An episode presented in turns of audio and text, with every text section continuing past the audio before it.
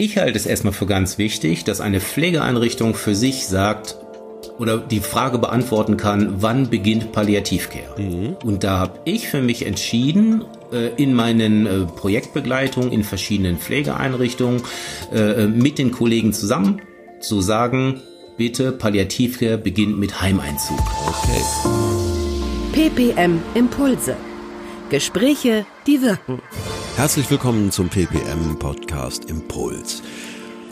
Ja, und der kommt heute von Stefan Koschewa. Er ist äh, Palliativcare-Experte. Ähm, erstmal Hallo, Herr Harras. Ja, genau. So viel Zeit muss sein. Entschuldigung. Immer mehr Altenpflegeeinrichtungen ja, werden zum Hospiz, mehr oder weniger, weil die Älteren, die dort äh, ankommen, gar nicht so lange bleiben. Ist das so ein Thema, was sich verschärft oder beziehungsweise was sich in, aus Ihrer Beobachtung ähm, verstärkt hat? Auf jeden Fall. Ähm, ich habe ja Ende der 80er Jahre meine Ausbildung zum Altenpfleger gemacht. Äh, danach habe ich im Fachseminar für Altenpflege unterrichtet und das war genau die Zeit, als die Pflegeversicherung in Deutschland eingeführt wurde. Mhm. Und da gibt es ja eine, eine Maßgabe, dass da gesagt wurde als Schlagwort ambulante Pflege vor stationäre Pflege. Ja. Und das hat zur Konsequenz, dass alte Menschen, solange es irgendwie geht, zu Hause versorgt werden. Mittlerweile haben wir ja wirklich über überall in jedem Winkel Deutschlands haben wir Pflegedienste, so dass auch das möglich gemacht werden kann, dass Menschen die alt sind, zu Hause bleiben können. Ja. Und ähm, das bedeutet aber, wenn es dann doch zu Hause aus irgendwelchen Gründen nicht mehr gehen sollte, dass womöglich die Angehörigen überfordert sind mit der Pflegesituation, dann kommen die alten Menschen in die Pflegeheime. Wir haben ungefähr 13.500, 13.600 Pflegeheime, mhm. ungefähr 780.000 Pflegeheimbewohner sind es dann. Aber die, diese Pflegeheimbewohner, gerade in den letzten Jahren, kommen immer kürzer. Man kann ungefähr sagen, 60 Prozent der Pflegeheimbewohner in Deutschlands sterben innerhalb eines Jahres. Mhm. Das heißt, die Verweildauer wird immer kürzer das stellt die Pflegeeinrichtung ja vor große Herausforderungen, finde ich. Also das wirkt auf ja, mich natürlich. als Laie so, als ob sich da massiv etwas ändert. Also auch die, die Belastung des Personals äh, ganz, eine ganz andere ist heute als vor zehn Jahren. Das ist ja nur die eine Tendenz, dass quasi die alten Menschen zum, ich sage es mal ganz platt, wirklich zum Sterben in die Pflegeheime kommen. Ja. Ähm, es wird natürlich erstmal ganz viel gelebt vorher auch. Ne? Das ist ja nicht so, dass wirklich dann äh, äh, wirklich die eigentliche Verweildauer jetzt nur noch zwei, drei Wochen wäre mhm. oder vier Wochen wie im Hospiz. Nee, wir haben noch eine zweite Tendenz. Die zweite Tendenz ist nämlich, dass ungefähr 70 Prozent der Pflegeheimbewohner eine meist mittlere oder gar fortgeschrittene Demenz repräsentieren. 70, das heißt, Entschuldigung, wenn ich unterbreche, ja, 70 Prozent. Ja. Das ist ja massiv. 70 Prozent. Das heißt, wir haben nicht nur in den deutschen Altenpflegeheimen Hospize, sondern ja. wir haben auch Psychiatrien. Das ja. heißt, wir haben psychiatrische Hospize in den Pflegeheimen, aber, jetzt muss man einfach mal ein ganz großes Aber setzen. Eigentlich müsste man sagen, es ist ein MEC-Hospiz, eine MEC-Psychiatrie, weil kein Hospiz und keine Psychiatrie können so preisgünstig arbeiten wie unsere Altenpflegeheime. Oh ja. Und äh, das ist der große Unterschied dabei. Mac Pflege. Sag ich genau. dazu. Ja, aber ähm, wie kann man sich nun auf diese Situation in der Einrichtung einstellen? Was kann mhm. man tun, um diese, ich sag mal, Not zu lindern? Mir kommt es so vor, also da entstehen ja massive Nöte auch in den, in den Heimen. Oder ja, ich, ich, ich sehe erstmal gar nicht so ganz groß die Not, mhm. sondern ich sehe erstmal, dass der Charakter des Altenpflegeheims sich grundsätzlich und grundlegend verändert okay, hat. Ja. Also bitte noch einmal, ich, äh, ich, ich stamme nun mal wirklich aus einem anderen Jahrhundert, was meine Altenpflegeausbildung, meine altenpflegerische Erfahrung auch angehen. Ich habe noch Senioren erlebt, die mit dem Koffer in der, in der, in der Hand äh, selbstständig aufrechtgehend ins Altenheim, ja, so hießen einige so Einrichtungen früher noch, eingezogen mhm. sind sind. Da wurde ein bisschen hauswirtschaftliche äh, Tätigkeit äh, äh, angeboten, ein bisschen Betreuungsarbeit. Und ähm, ja, da wurden halt einsame alte Menschen konnten dort äh, ihren Lebensabend verbringen. Also das, das gibt's ja heute gar nicht. So war mehr. das heute, bei meinen Großeltern. Ich komme ja auch Ja, noch aus genau. diesem alten Jahrtausend. Herr Kostschäfer, nicht Ja, altes richtig. Jahrhundert, altes. Jahrtausend, klingt noch dramatischer. So war das auch, äh, sehr herzlich, Genau. aber eben eigentlich so, ja, aufs Wesentliche beschränkt. Und äh, meine Großeltern hatten das Glück, zu zweit auch noch äh, in eine Pflegeeinrichtung Okay. zu kommen, ähm, die ihnen sehr zusagte, so noch mit Ordensschwestern geführt und dergleichen. Also das ist, gibt- gibt's heute auch noch, aber habe ich als sehr wertvoll und sehr, ja, sehr herzlich und sehr positiv empfunden. Aber wie gesagt, das hat ja mit, mit den heutigen Zuständen gar nichts mehr zu tun. Nein, überhaupt gar nicht mehr. Wir haben heute es mit knallharter Dienstleistung zu tun, das ist die eine Geschichte, aber mit diesem neuen Charakter Psychiatrie aufgrund der Demenz und Hospiz aufgrund der der hohen äh, äh, Palliativbedarfe, der äh, des ja des des häufigen Sterbens in den Einrichtungen. Deswegen, das sind die beiden ganz ganz großen Themenfelder, die sich in den letzten ja wirklich 20, 25 Jahre herausgeschält haben. Uns hören ja, uns hören ja wirklich äh, Profis zu, die sagen, ja, Kostschewa, weiß ich, stecke ich jeden Tag mit drin.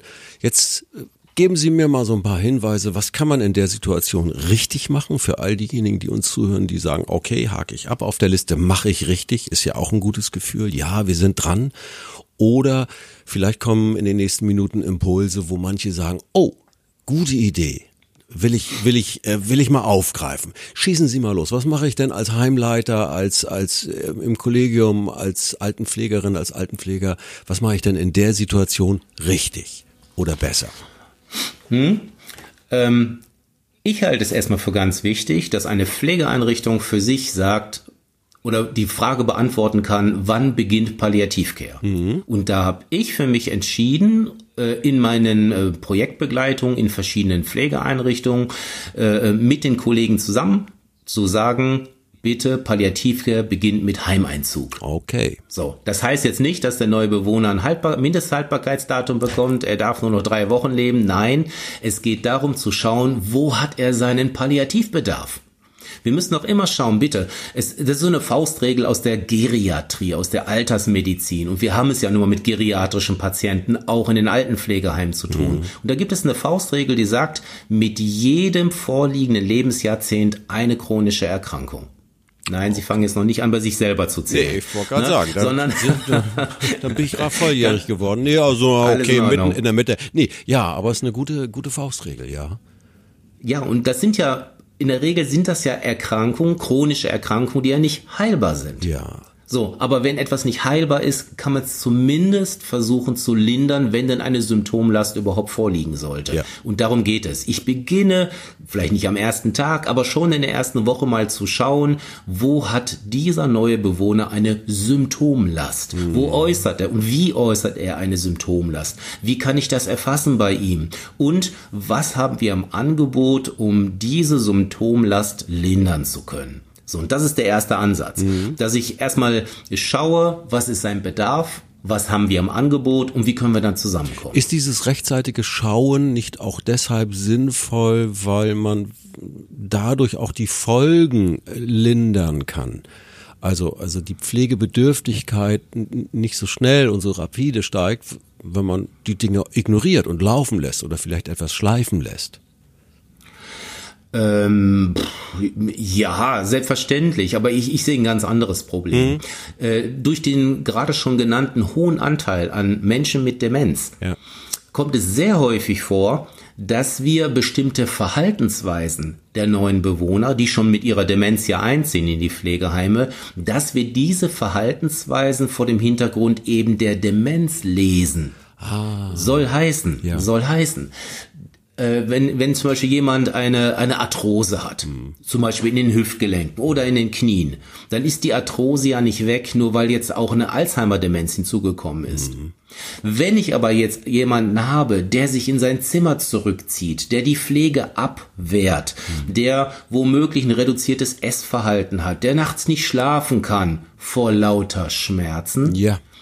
Habe ich aber jetzt die Möglichkeit als Mitarbeiter zu sagen, weil es ja auch so teilweise auch äh, vermittelt wird in den Ausbildungen, oh, da ist jemand, der schläft nachts nicht, dann hat er wohl eine Schlafwachverkehrung. Aha, mhm. typisch Demenz. Mhm. Oder da läuft jemand unruhig über den Wohnbereichsflur, Ah, typisch Demenz. Nein, das macht auch derjenige, der Schmerzen hat mhm. und der, dem sein Schmerz nicht gelindert wird. So, und ich glaube, das ist einfach eine neue Sichtweise, die dazu führen kann, in letzter Konsequenz, wenn wir den Blick öffnen, eben nicht so fokussiert nur auf die Demenz mal in dem Fall, sondern wirklich den palliativen Blick nutzen, dass wir sagen können, hier können ganz frühzeitig Menschen mit Demenz gerade bei den, dieser große Anteil kann hervorragend von so einer Ausrichtung profitieren, sodass auch der Mitarbeiter für sich merkt, ups, mein Wohnbereich wird ruhiger. Die Bewohner, die wehren die Pflege und die Betreuung nicht mehr ab. Das Essverhalten verändert sich mhm. unter zum Beispiel einer guten Schmerztherapie und, und, und. Also das sind die direkten Konsequenzen,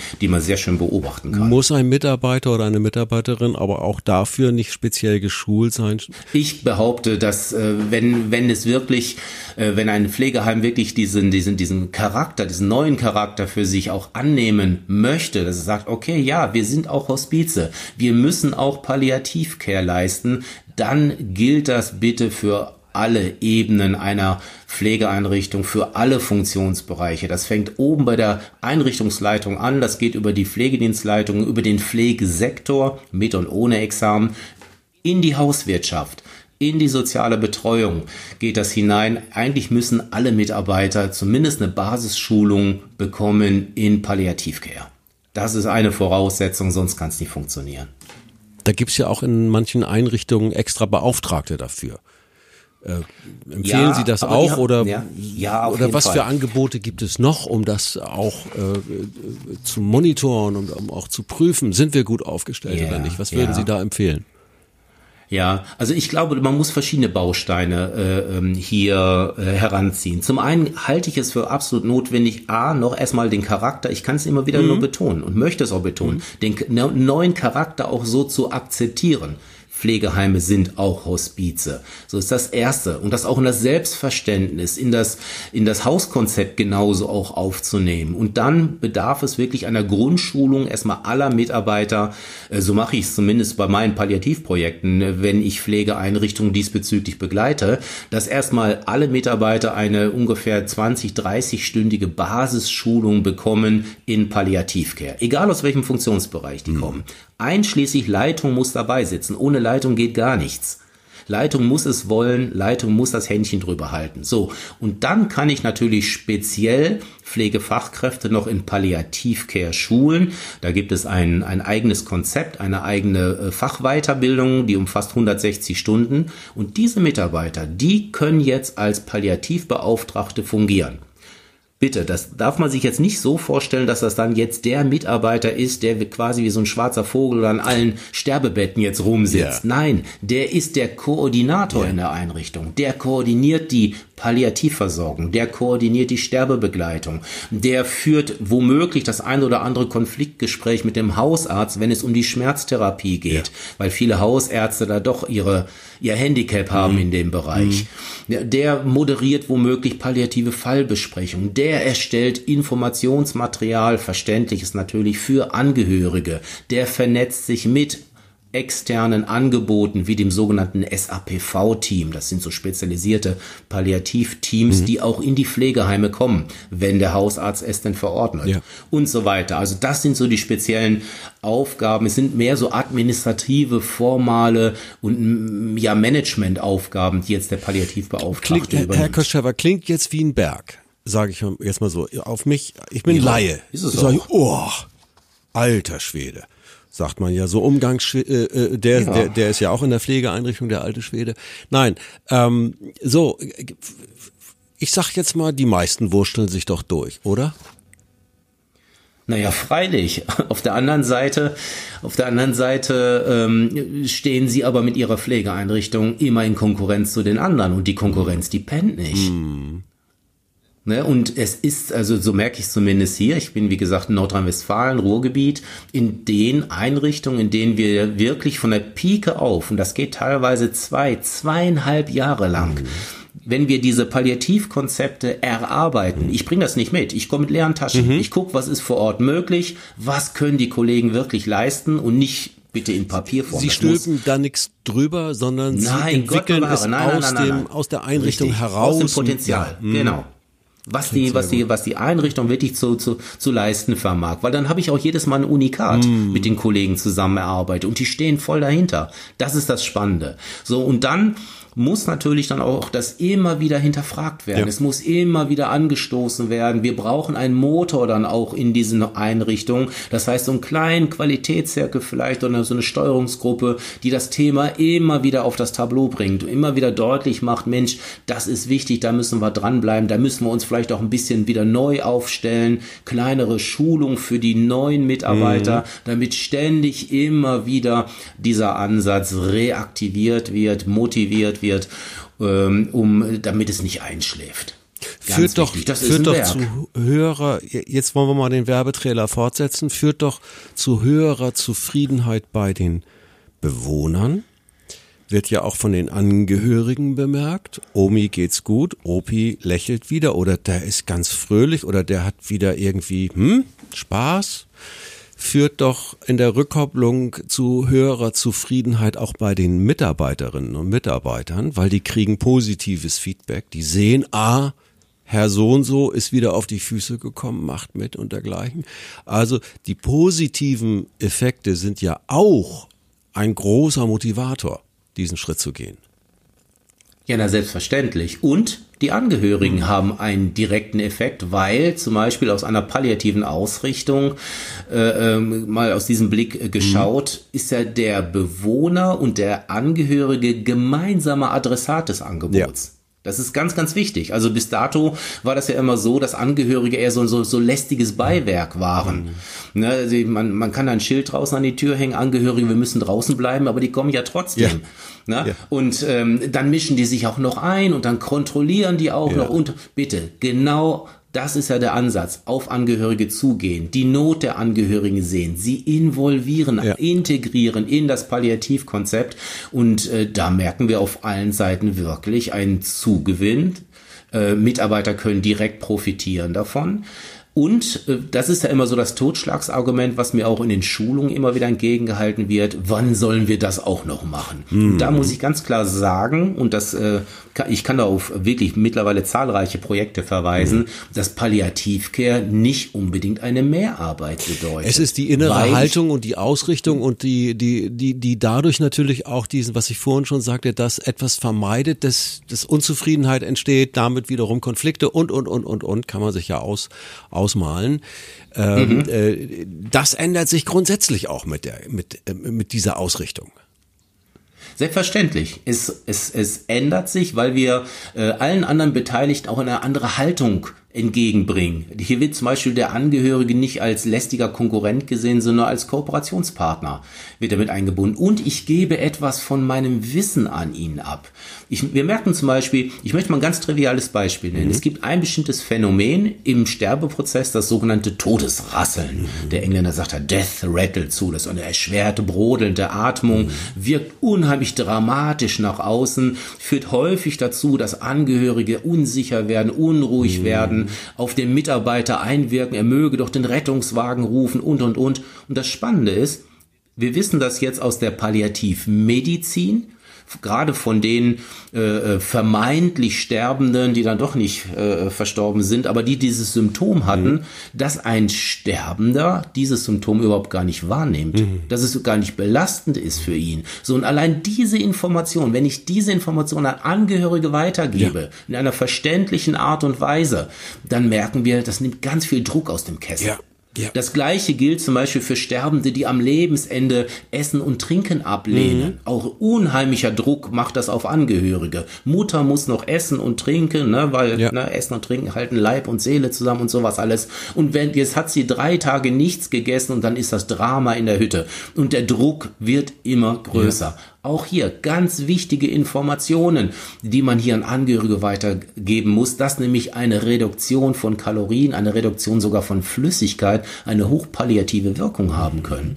Und das sind Informationen, wenn ich die wirklich verständlich wirklich so verständlich, dass jeder Hausmann das verstehen mhm. kann. Wenn ich das so verständlich vermittel, nimmt das den Druck weg. Ich habe kaum noch Konflikte mit den Angehörigen. Die fühlen sich gewertschätzt, ja. weil sie auch ne, weil man sie teilhaben lässt an diesem Fachwissen. Ja. Und wir haben hier ein breites Verständnis dann auch für solche Situationen. Und es ist im Endeffekt dann ein weniger an Konflikten, ein weniger an Diskussionen und äh, es ist weniger Druck. Und ich kann auch viele andere Sachen sein lassen. Viele Prophylaxen zum Beispiel kann ich sein lassen bei einem Sterbenden. Ich habe also ich weniger Arbeit mit dem eigentlich sterbenden äh, Bewohner in der eigentlichen End-of-Life-Care, die letzten 72 Stunden zum Beispiel.